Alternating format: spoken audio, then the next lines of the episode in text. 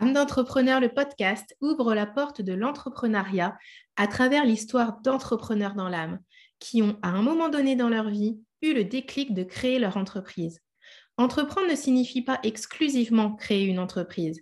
C'est avant tout un état d'esprit, c'est avoir une idée, un projet en tête et mettre les actions en place pour le concrétiser. Je suis Hélène Prigent et j'accompagne les femmes à entreprendre leur vie sur le plan professionnel pour impacter leur vie personnelle. J'adore connaître l'histoire qui se cache derrière une entreprise. Et au fil des épisodes, tu vas découvrir qu'il n'existe pas un profil type pour devenir entrepreneur, ni même un parcours type.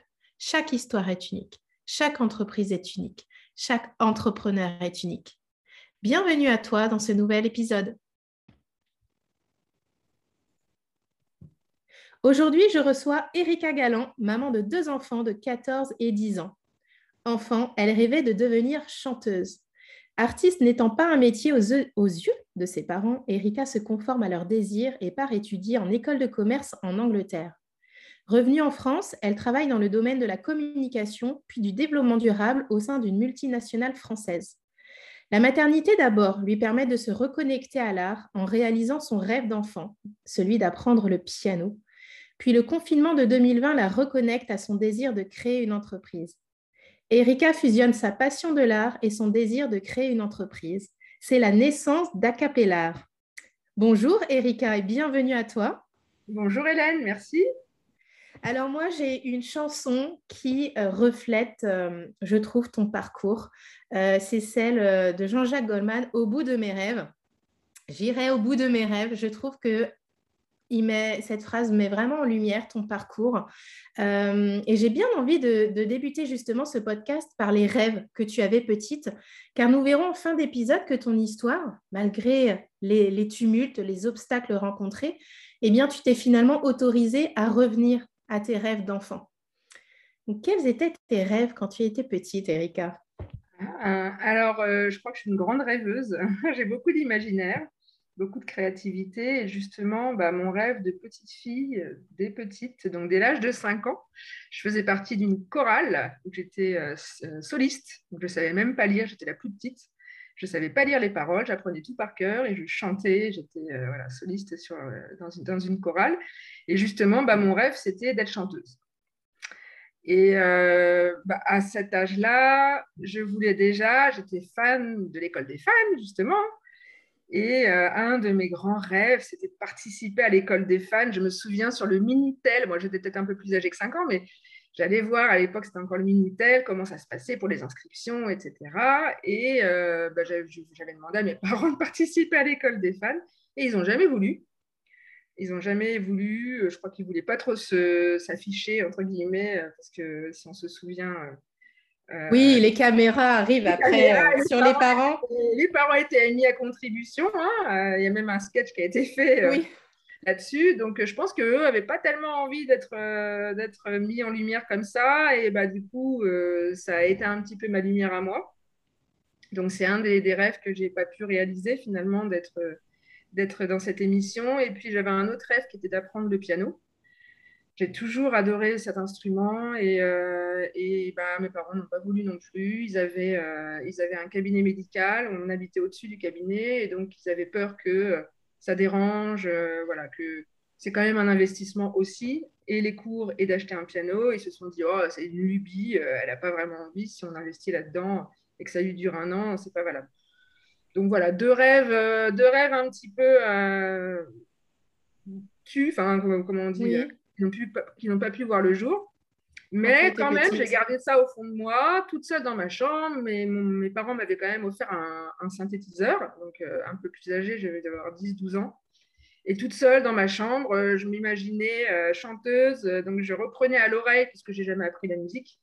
Je reprenais à l'oreille les morceaux, j'essayais de faire sur mon petit mon, synthétiseur.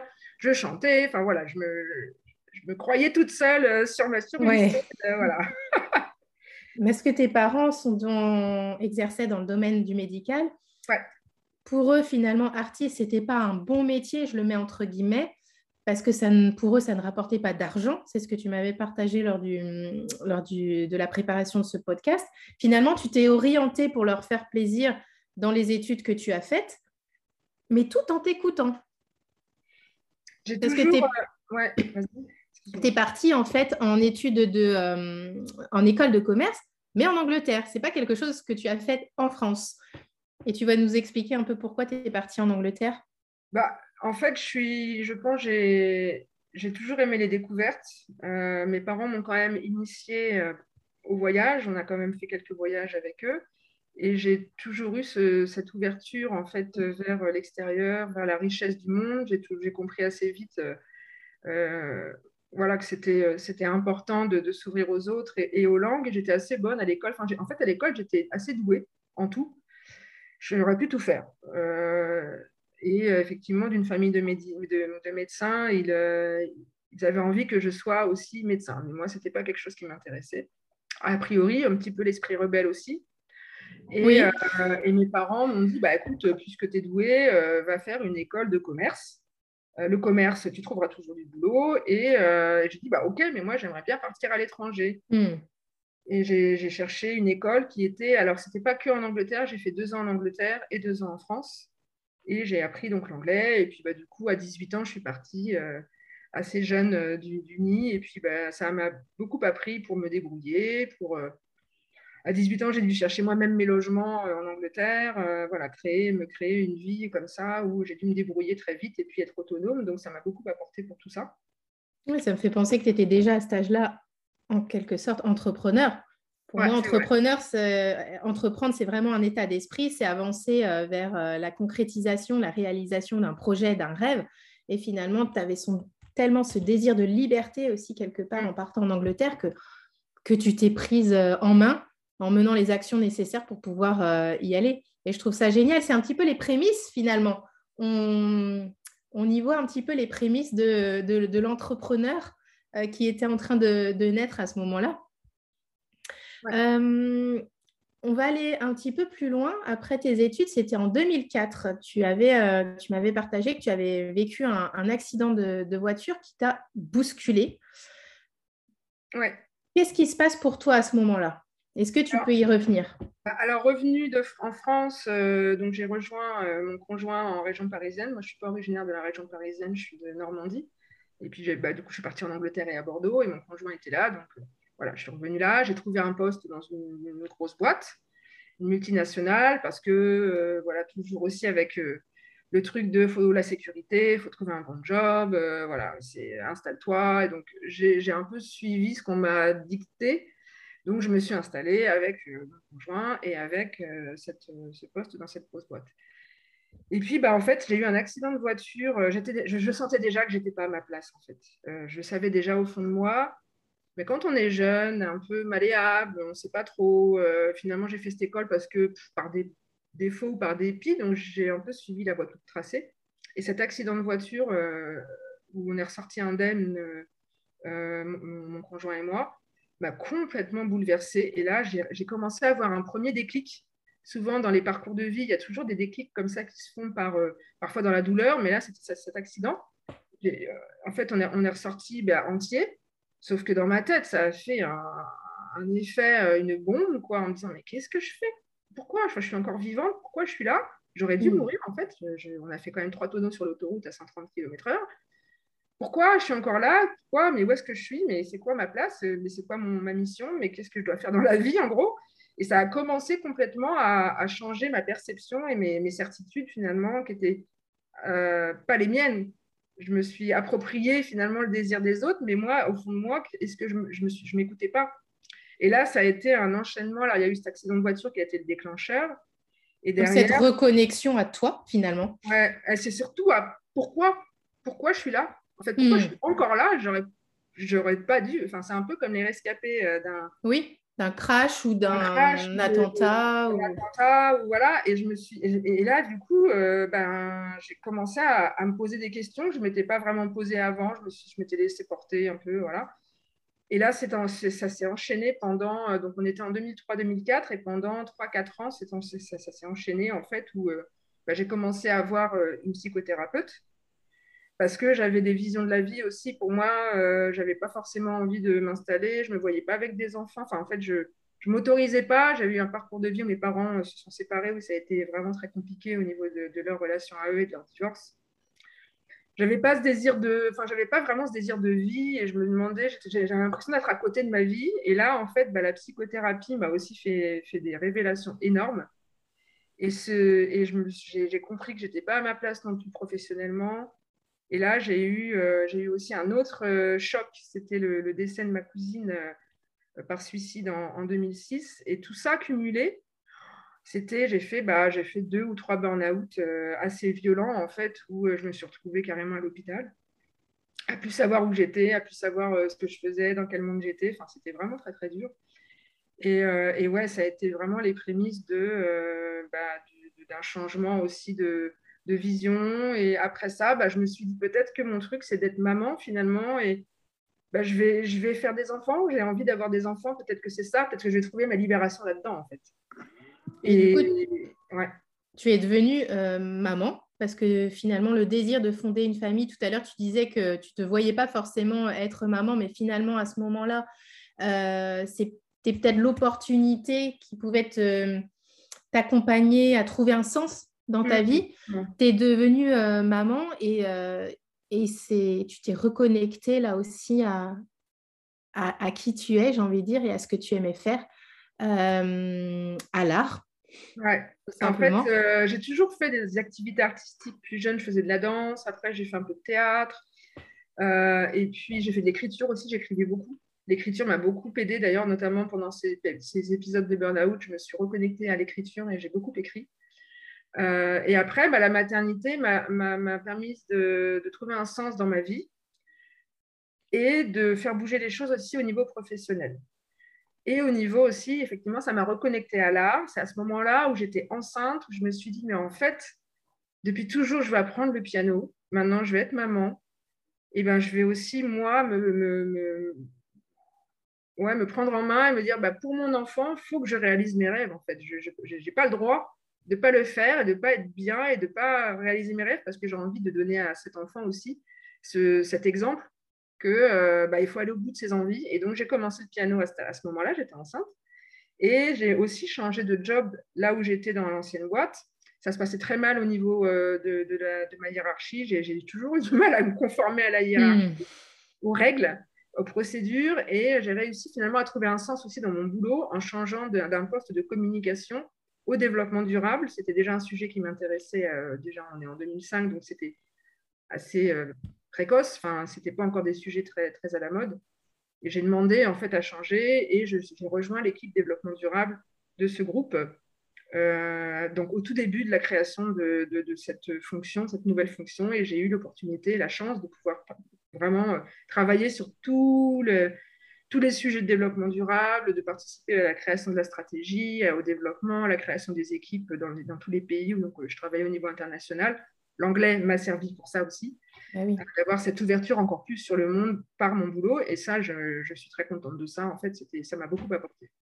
Oui, la création, c'est vraiment quelque chose qui est au cœur de ton quotidien euh, à ce moment-là, autant sur le plan professionnel, parce que tu es vraiment dans la création, que sur le plan professionnel, euh, personnel, pardon, puisque euh, tu, tu crées à travers le, piano, finalement, tu apprends le piano. Et ce que je trouve génial aussi, c'est que parfois, quand on devient maman, on peut s'éloigner aussi de, euh, de, nos passions.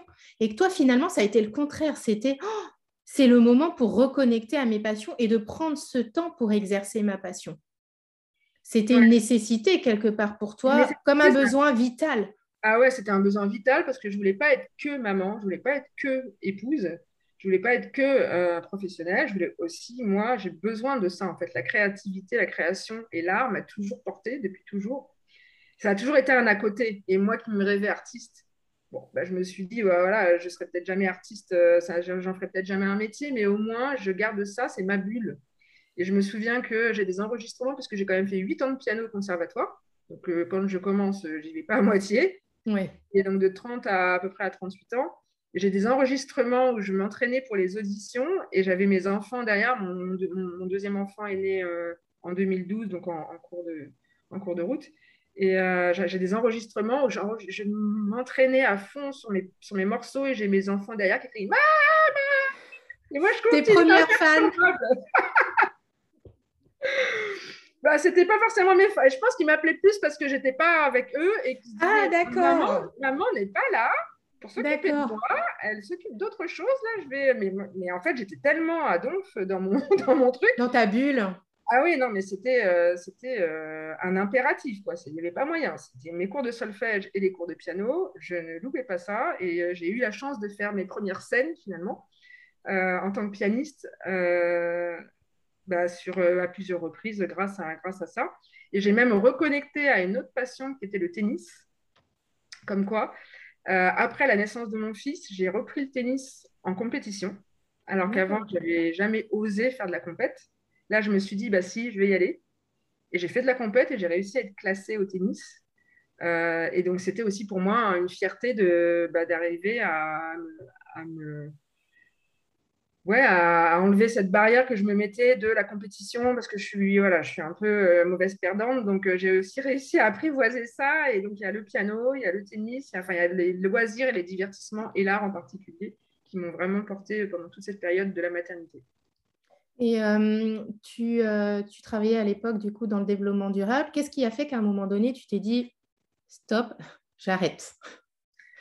Bah, il y a eu un autre euh, déclencheur qui a été après trois ans après la naissance de mon fils. j'ai compris que je n'étais pas à ma place dans ma vie personnelle et notamment dans mon couple. En fait, je pense que je me suis engagée parce que bah, un moment où j'étais pas forcément bien, où je cherchais un sens et on était ensemble, on était, ça se passait bien et je me, voilà, je me suis pas posé de questions.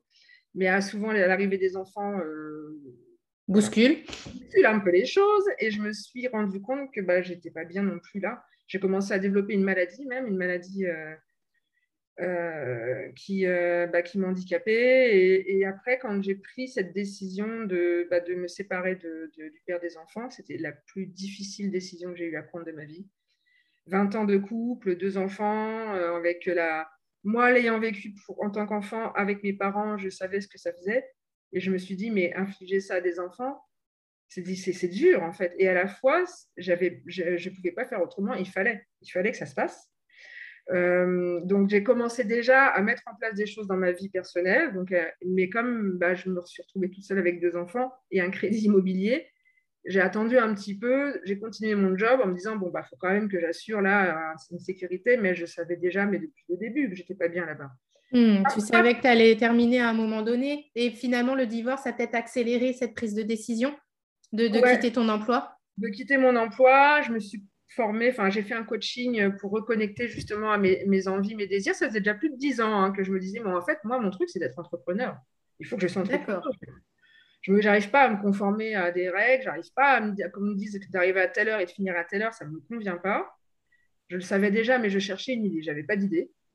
Et puis, bah, ce coaching, en fait, euh, il y a eu une, méditation. Le premier jour, on a fait une méditation et là, j'ai chialé toutes les larmes de mon corps. Je me suis revue, moi, petite de 5 ans, avec cette envie d'être chanteuse. Et là, je me suis dit, mais c'est ça, c'est ça mon truc. Hmm. Je cherche depuis toujours ce que je dois faire, mais j'ai toujours été artiste. Alors, je ne suis pas une artiste voilà, qui fait des scènes et, je ne suis pas Beyoncé. Mais en fait, l'art, c'est ma, ma vie. quoi.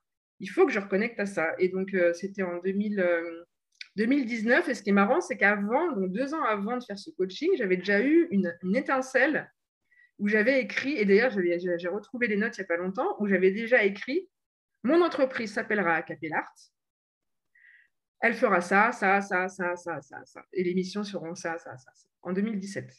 Sauf que j'avais aucune idée de ce que j'allais créer. Et j'ai retrouvé ça récemment et c'est assez drôle parce que du coup, euh, on est en 2019, je fais ce coaching. Euh, tu prends cette décision de te lancer dans la création physique, j'ai envie de dire, d'Acapella. D'Acapella. Euh, et puis, bah, en 2020, le projet, comme je l'envisageais, ne s'est pas fait parce qu'il y a eu le confinement. Et puis, j'ai eu une, étincelle aussi en réunion d'équipe, je me souviens, où je disais à ma chef Oh, ce serait quand même bien que les enfants ils soient en réunion eux aussi, parce que bon, euh, c'est pas facile de s'occuper d'eux. Nous, on est en bosse toute la, toute la journée. Eux, ils sont là, il n'y a plus de lien créé, ils peuvent plus rien faire. Et en fait, le week-end, j'ai cogité ça. Je me suis dit Mais c'est ça Je vais créer des cours en ligne pour les enfants pour qu'ils puissent se faire du bien, apprendre euh, se développer, se faire plaisir, recréer du lien aussi avec d'autres enfants et un intervenant professionnel, faire bosser des, intervenants qui n'ont plus de boulot parce que bah, tout était arrêté. Hein. Donc c'était aussi le plaisir de contribuer à l'économie malgré ce moment où moi j'avais la chance de pouvoir continuer de travailler, mais beaucoup n'avaient pas cette chance. Donc tout ça, en fait, je me suis dit, mais en fait, c'est ça que je vais faire. C'est que le projet, comme je l'envisageais, on le met de côté pour l'instant, et je vais me lancer, puis on verra. Et puis, bah, en fait, euh, bah, ça a pris. Et c'est pareil, au début 2020, il n'y avait pas tant de choses proposées pour les enfants en visio. Ce n'était pas encore très développé. Et moi, j'utilisais déjà les outils, donc je connaissais le potentiel. Et j'ai fait un mix de tout ça. Et puis, bah, j'ai lancé mes premiers cours comme ça. Et puis, bah, petit à petit, euh, l'aventure était partie. Quoi. Pour conclure cet échange, qu'est-ce que tu souhaiterais partager avec les personnes qui nous écoutent? Eh ben, euh, pour conclure, euh, mon expérience fait que malgré les barrières, malgré les obstacles, malgré les difficultés, malgré les fois où j'aurais pu sombrer, où j'aurais pu tomber dans la dépression, il faut toujours garder cette lueur d'espoir parce que c'est ce qui nous porte et on sait au fond de soi même en fait qui, notre chemin on le connaît. Sauf que parfois on s'écoute pas. Et développer son intuition, c'est très, très important. Et moi, j'ai eu euh, un mantra qui m'a beaucoup aidé euh, au moment où j'ai dû prendre cette décision de, de me séparer du papa des enfants. C'était euh, une phrase de Confucius que j'ai lue dans un bouquin, qui n'était pas le bouquin qui a maintenant qui porte ce nom-là, mais c'était autre chose. Et, la, phrase, c'est On a deux vies. La deuxième commence quand on s'aperçoit qu'on n'en a qu'une.